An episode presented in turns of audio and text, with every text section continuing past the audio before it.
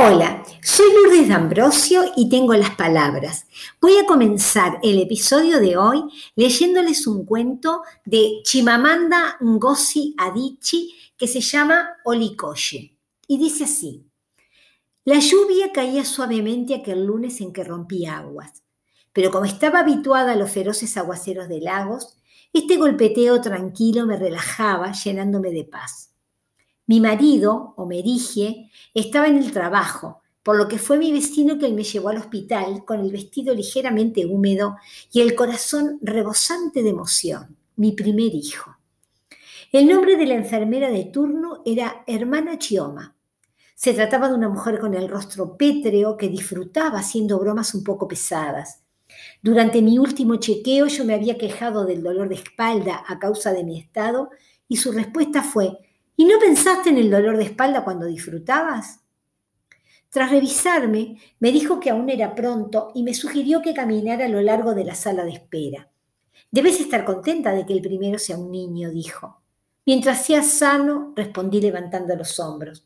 Ya sé que es costumbre esperar a que nazca para elegir el nombre, pero estoy segura de que ya pensaron alguno, agregó. Lo voy a llamar Olicoye.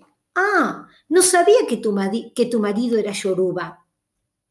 No, no lo es. Los dos somos Vini. Pero Orikoshi es un nombre yoruba. Sí. ¿Y por qué? preguntó. Mis contracciones aún eran leves, así que le dije a la hermana Chioma que se siente para escuchar esta historia. La primera descendiente de mi padre fue una niña. Él contaba que era una bebé que chillaba muy alto y cogía su dedo con una fuerza sorprendente, lo que para él significaba que sería una mujer fuerte. Pero la bebé Murió a los cuatro meses. El segundo, un niño, ni siquiera llegó a esa edad. Algunas personas en la familia de mi padre decían que mi madre era una bruja, que se comía sus propios hijos, ofreciendo sus corazones inocentes a cambio de una larga vida. Pero en esa época, otros pequeños de nuestra aldea, en Edo, corrían la misma suerte. La enfermedad traía caguerolas aguadas y ojos débiles. Algunos decían que la diarrea era un castigo de Dios. Los cristianos rezaban en la iglesia, los musulmanes en la mezquita. Los más ancianos realizaban sacrificios, pero los bebés seguían muriendo y sus pequeños cuerpos inertes se envolvían en paños y se enterraban. Sus nacimientos parecían actos sin sentido. El año era 1985. Mi padre trabajaba como chofer en el Ministerio de Salud. Era uno más en una posición subordinada. Un día recogió a un dignatario extranjero en el aeropuerto y tras dejarlo en su hotel, descubrió un sobre con dinero en el asiento trasero. Se había caído del bolso de su pasajero. Lo devolvió inmediatamente. Este, sorprendido y agradecido a la vez, se lo comentó al nuevo ministro de Salud. Dos días más tarde, el funcionario preguntó por mi padre. Quiero que seas mi chofer, le explicó. Yo valoro la honestidad. El doctor Olikoye Ransome Kuti Tenía grandes ojos somnolientos y parecía venir de otra época. Un tiempo en el que mostrar una integridad a prueba de balas era algo fácil. Su simplicidad sorprendió a mi padre. No estaba interesado en acercarse a los poderosos. Tampoco en las salidas nocturnas, en la bebida o en las mujeres. Mi padre no se vio forzado a guardarle ningún secreto. Desayunaba junto a su familia todas las mañanas y salía a pasear con su esposa todas las noches. Los fines de semana los ocupaban jugar al tenis con sus hijos. Era una persona que escuchaba atentamente con una mirada tan intensa que hacía sentir incómodo a mi padre. El ministro le preguntó a mi padre por su familia y mi padre le respondió que estaban bien. Le preguntó cuántos hijos tenía y respondió que ninguno, pero que su mujer esperaba para dentro de unas semanas. Mi madre estaba embarazada de mí. Entonces el ministro hizo una pregunta que lo sorprendió. ¿Cuántos de ellos han muerto? Tartamudeando, mi padre dijo, dos, señor, pero estamos rezando para que no vuelva a ocurrir. El ministro entonces dijo que rezar era bueno, pero que había algo más que se debía hacer. Nuestros niños están muriendo por enfermedades comunes y eso debe parar. Quiero que me lleves a tu aldea. He comenzado un programa de vacunación en Lagos, pero también quiero hacerlo en otras áreas del país. Iremos allí la semana que viene. Mi padre se quedó mudo, por lo que le costó responder, sí, señor. El ministro recorrió la aldea de mi padre junto a sus, asistentes, conociendo a los pobladores, haciéndoles preguntas, escuchando sus experiencias. Les enseñó a las mujeres a mezclar azúcar, sal y agua potable para tratar la diarrea y también les explicó la importancia de lavarse las manos con jabón. Finalmente les contó que el Centro de Atención Primaria de Salud estaría en funcionamiento dentro de un mes. Entonces, todos los bebés recibirían vacunas. Les enseñó fotografías de los bebés con los ojos brillantes de lagos y les dijo que la inmunización era como un pequeño y valioso regalo. Los aldeanos vitorearon y aplaudieron. Mi padre se volvió un hombre popular. Era la primera vez que un ministro los visitaba. ¿Es que acaso alguien sabía siquiera que nuestra pequeña aldea existiera? decía la gente. Pero mi padre repetía una y otra vez que no había hecho nada, que había sido toda idea del ministro. Años después, cuando mi padre me contaba la historia, en sus ojos todavía podía verse un brillo difícil de descifrar. El ministro nos trató como seres humanos, recordaba, como seres humanos. Era cuestión de segundos, la minúscula boca abierta de un bebé y una gota de líquido, una pequeña inyección en sus bracitos tibios. Eso fue lo único que se necesitó para salvar la vida de todos los niños nacidos aquel año en mi aldea y en otras cercanas pero también lejanas, como Calabar, Enugu y Caduna. Solo eso fue necesario para salvar mi vida. Yo nací en 1986. A menudo trato de imaginarme como un bebé en los brazos de mi madre, siendo inmunizada en la clínica que ordenó construir el ministro. Las mujeres se alineaban en las calles aledañas. El tratamiento era gratis y en el otro extremo del edificio una, enfermera dictaba cursos de planeamiento familiar a un cuarto repleto de mujeres que se reían a carcajadas de sus chistes con doble sentido. Mi madre solía unírseles. Muchos años después, ella me contó que aunque aquella pequeña inyección me salvó la vida, lo que me permitió ir a la escuela fue la planificación. Mi hermana nació dos años después que yo y mi hermano dos años más tarde. Mi madre siempre recuerda las palabras de aquella enfermera. Procura tener una cantidad de hijos que puedas educar correctamente. De lo contrario, no podrás educar a ninguno de ellos. Gracias al ministro, mi padre llegó a conocer Nigeria como la palma de su mano. Viajaron a otras aldeas y ciudades del interior del país, con mi padre conduciendo por las carreteras planas del norte, por las onduladas del sur, lo acompañaba a las clínicas donde lo escuchaba hablar, gesticular y explicar mientras cortaba cintas para inaugurar centros de salud. Allí donde iban, la gente lo seguía. Algunos lo querían tocar, otros estrechar su mano, algunos aparecían con regalos. No, no, decía cuando veía los ñames, los plátanos o los pollos, devuélvaselos, dígales que los guarden. Conocí al ministro cuando tenía seis años, estaba en primer grado y cuando mi padre le contó que era la primera de la clase, le dijo que me llevase a su casa. Yo pensaba que esperaría en la cocina y me sentí un tanto incómoda cuando me llevaron a la sala. No estaba habituada a una alfombra mullida y al olor de cosas nuevas. Él apareció de repente junto a su esposa. Ambos sonreían. Me regalaron un libro ilustrado sobre el cuerpo humano. Gracias, les dije a ambos cogiendo el libro con tanta fuerza como nunca antes en mi corta vida. La hermana Chioma sostenía mi mano. Así que lo conociste personalmente, dijo. Yo terminé la escuela de enfermería el mismo año que fue nombrado ministro. Algo en su voz había cambiado. Su tono era más profundo, y allí fue que observé cómo la hermana Chioma, la severa y poco amigable hermana Chioma, tenía lágrimas en los ojos. Mucha gente en Nigeria le debe la vida a Olikoye Ransome Kuti, agregó tranquilamente, y comprendí que tendría su propia historia junto a él. Quizá me la revelaría luego o quizá nunca lo hiciera, pero me alegró tener algo en común. Fue el mejor ministro de salud que hubo en este país, dijo, levantándose rápidamente para secarse las lágrimas. Mis contracciones ahora eran más fuertes y más frecuentes. Chioma dijo que quizá había llegado la hora de empujar y fue a llamar al doctor. Afuera, la lluvia siguió cayendo suavemente hasta que Olikoye nació. Muy bien, este cuento se llama Olikoye y es de eh, Chimamanda Ngozi Adichie.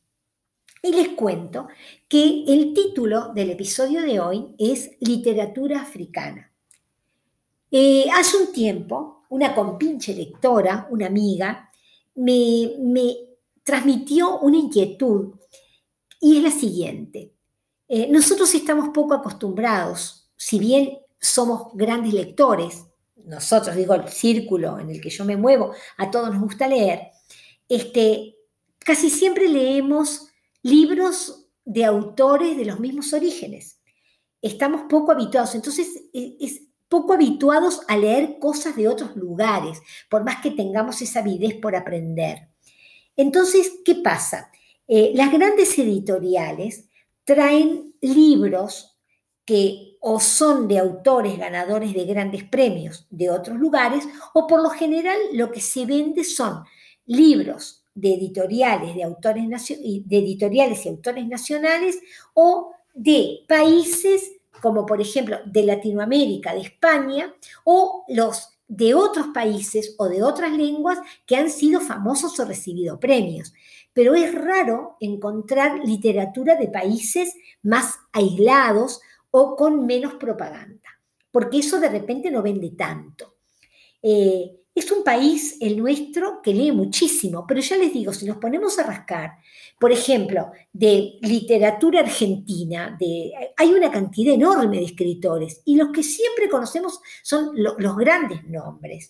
Eh, nombramos autores argentinos, Borges, Cortázar, sí, pero no, vamos a tratar de buscar en los más nuevos, en, en escritores que no son tan conocidos, vamos a tratar de renovar lo que leemos. Bueno, con esa inquietud yo empecé a buscar literatura de Colombia, escritores de otros países latinoamericanos a los que no estamos acostumbrados. Por ejemplo, literatura de Colombia, sí, García Márquez. Literatura peruana, Vargas Llosa. Sí, no, pero hay muchísimos autores que no son ese y vamos a tratar de leerlos. Pero cuando empezamos a buscar, y yo pienso en literatura africana, yo digo, ah, ¿Qué pasa? No, leí nada africano. Voy a Google a buscar literatura africana y encuentro cuatro o cinco entradas.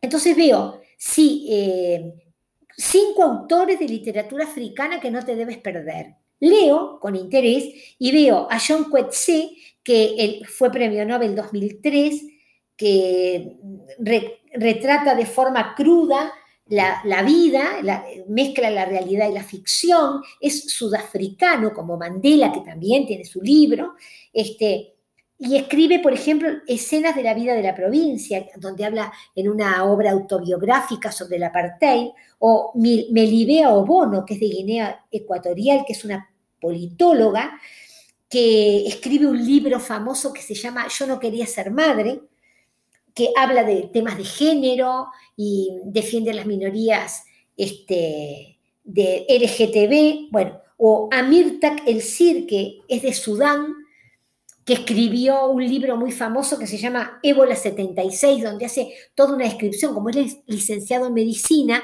sobre la lucha contra la epidemia del ébola y el impacto que tuvo en las sociedades.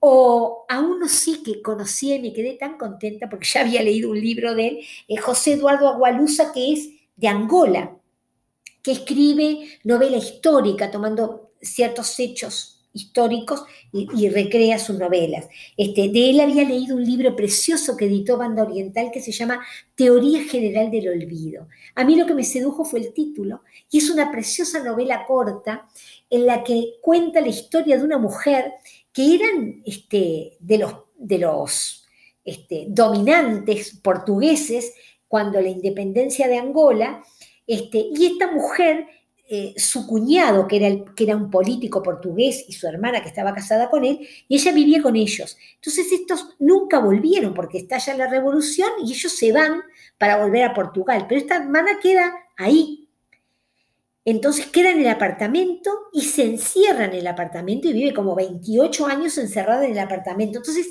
va describiendo su vida ahí encerrada, lo que ve, cómo vive, cómo se sostiene y nos va contando la historia de algunos otros personajes formando como un mosaico que está muy bueno y que nos va contando cómo es la vida de Angola en ese momento. Pero fuera de eso, no conocemos mucho más. Entonces me pongo a buscar y veo que en, África, si tenemos aquel mal concepto del África, de los leones, los elefantes, del Sahara, de Egipto, pero no. Eh, África son 54 países. 54 países soberanos más algún territorio que, que es dependiente o que tiene un reconocimiento limitado. Y cuando les voy a leer un, cuento de Chimamanda Ngozi Adichie, que es la, escritora que les quiero recomendar hoy, porque acabo de terminar de leer otra novela suya, además de este cuento que les leí, que es precioso, que pertenece, algo eh, está en tu cuello, un libro de cuentos, escribió Medio Sol Amarillo, La Flor Púrpura, Americana. Es una escritora de Nigeria me pongo a buscar Nigeria y Nigeria es un país que tiene una economía que dice el Banco Mundial que es una economía emergente, que tiene una cantidad... África entera tiene 1.216 millones de habitantes. Pero Nigeria es uno de los países más grandes de África, pero además pujante, con una gran economía porque tienen petróleo, es un, país que tiene un buen nivel educativo, es un país que tiene una, ya les digo, una economía emergente, pero además, después de la India y de China, es el país que tiene más menores de 18 años.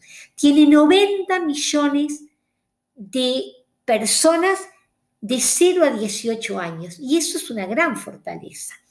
Entonces, es un Estado multinacional cuyo idioma oficial es el inglés, y Chimamanda, esta autora, nace ahí. ¿Y qué pasa? Ella gana una beca para ir a estudiar literatura en Estados Unidos y se va dos años. Y entonces, ¿qué pasa? Ella, cuando llega a Estados Unidos, descubre que hay todo un preconcepto en Estados Unidos de, de lo que es África. Entonces ella dice que hablan de África y se piensan que son unos negros que andan desnudos, que, tocan el tambor y que no saben ni hablar y que hablan en, en un lenguaje, se sorprenden de su inglés, se sorprenden de su educación y ella está sorprendida de cómo la ven.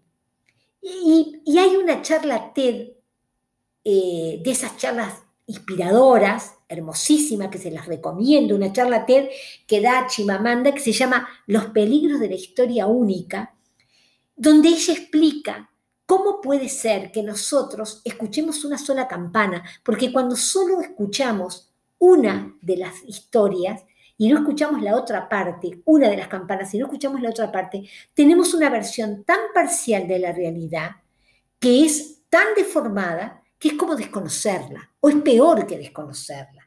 Entonces, esa historia única es la que nos lleva a ver al, negro como, como negro, al pobre como pobre nada más, porque si es pobre no tiene por qué tener educación.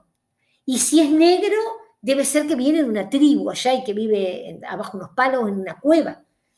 Entonces, yo sé que hemos evolucionado, pero seguimos manteniendo una cantidad de prejuicios y ella lo que hace es tratar de ir desmistificando y, de ir derribándolos.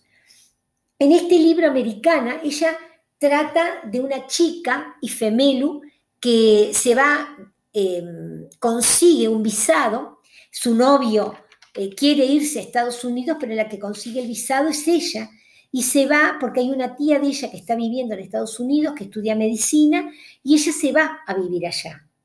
Entonces, cuando llega, se sorprende de todo eso, pero además se sorprende de cuando está buscando trabajo, de, los trabajos que les reservan a los africanos, pero además cómo la sociedad norteamericana ve a los demás.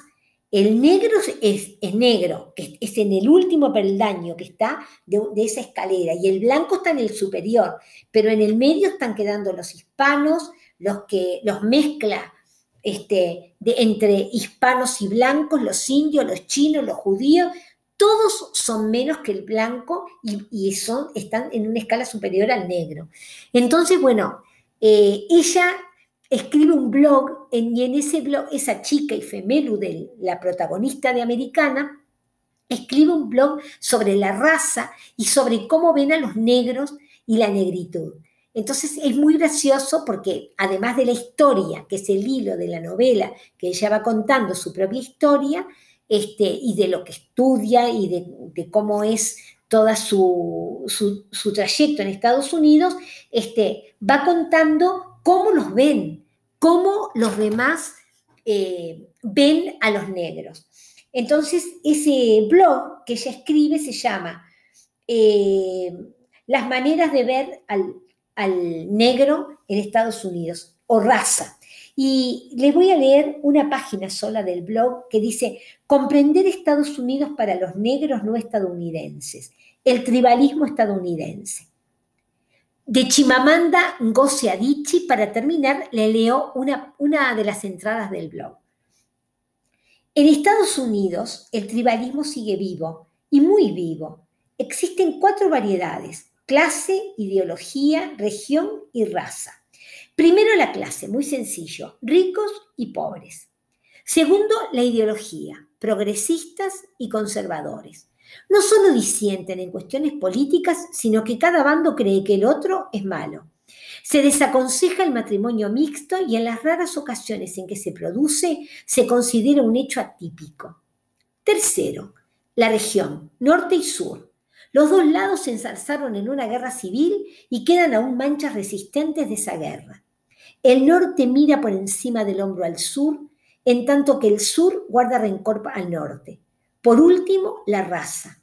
Hay una jerarquía racial en Estados Unidos. Los blancos están siempre en lo alto, concretamente los blancos anglosajones protestantes, y los negros estadounidenses están siempre en lo más bajo.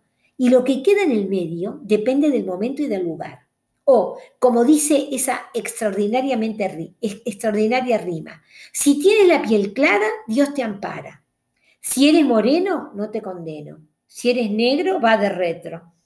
Los estadounidenses dan por supuesto que todo el mundo entenderá su tribalismo, pero desentrañarlo requiere su tiempo. Por eso, cuando yo estaba en mis primeros años de universidad, vino un invitado a dar una charla y una compañera le susurró a otra, Dios mío, qué pinta de judío. Y se estremeció, se estremeció de verdad, como si ser judío fuera malo. Yo no entendí por qué yo veía ese hombre era blanco, no muy distinto de mi propia compañera. Para mí judío era algo impreciso, bíblico, pero no tardé en aprender. Verán, en la jerarquía estadounidense de la raza, el judío es blanco, pero también está unos peldaños por debajo del blanco. Resulta un tanto confuso porque yo conocí a una chica pecosa, con el pelo color de paja, que decía que era judía. ¿Cómo saben los estadounidenses que es judío? ¿Cómo supo la compañera de clase de aquel hombre que era judío? Leí en algún sitio que las universidades estadounidenses solían preguntar a los solicitantes de plaza el apellido materno para asegurarse de que no eran judíos, porque no admitían judíos. Esa era la manera de distinguirlos, por el apellido. Cuanto más tiempo llevas aquí, más empiezas a entender. Bueno, como les digo, tenemos que buscar eh, nuevos horizontes en la lectura, nuevas voces.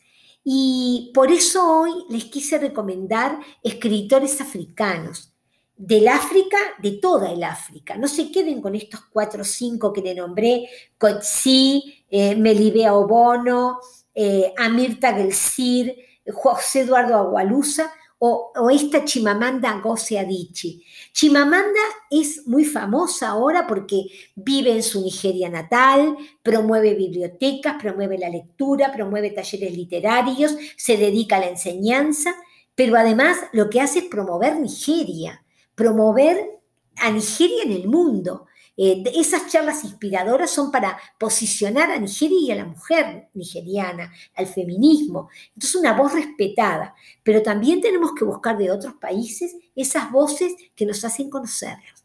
Bueno, fue un gusto para mí acompañarlos hasta acá. Hasta la próxima.